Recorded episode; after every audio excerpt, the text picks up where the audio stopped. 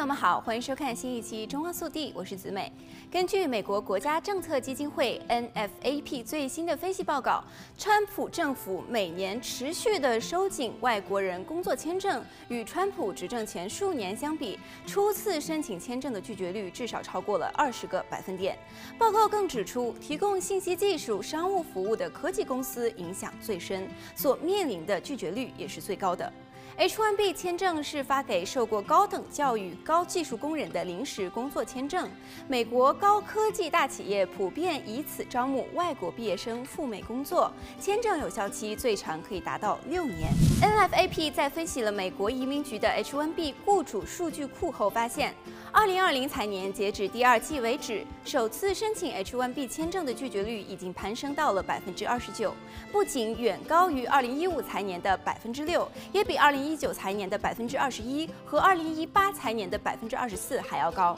报告表示，在二十五家顶尖的企业中，有二十家公司的二零二零财年首次申请 H-1B 拒绝率比二零一五财年至少高出了十个百分点，其中不乏大型的技术公司，例如思科和谷歌等。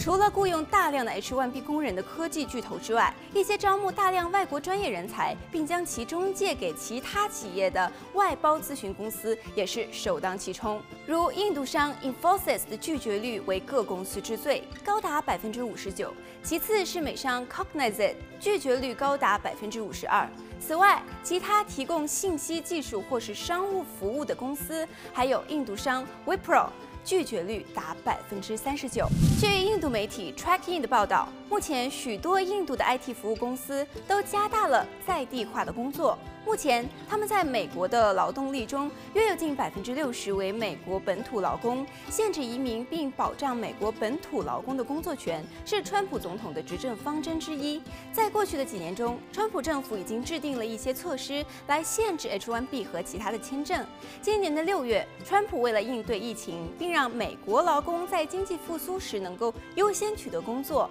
颁令暂时冻结新工作签证的申请。此外，移民局已经宣布，从十月二日起，H-1B 等工作签证费用将调涨百分之二十一。对于大量使用外国工作者的企业，更将加收四千美元的特殊费用。因此，对大量招聘外国人才的企业而言，营运的成本将大幅的提高。好了，本期节目到这里就结束了，让我们下期再见。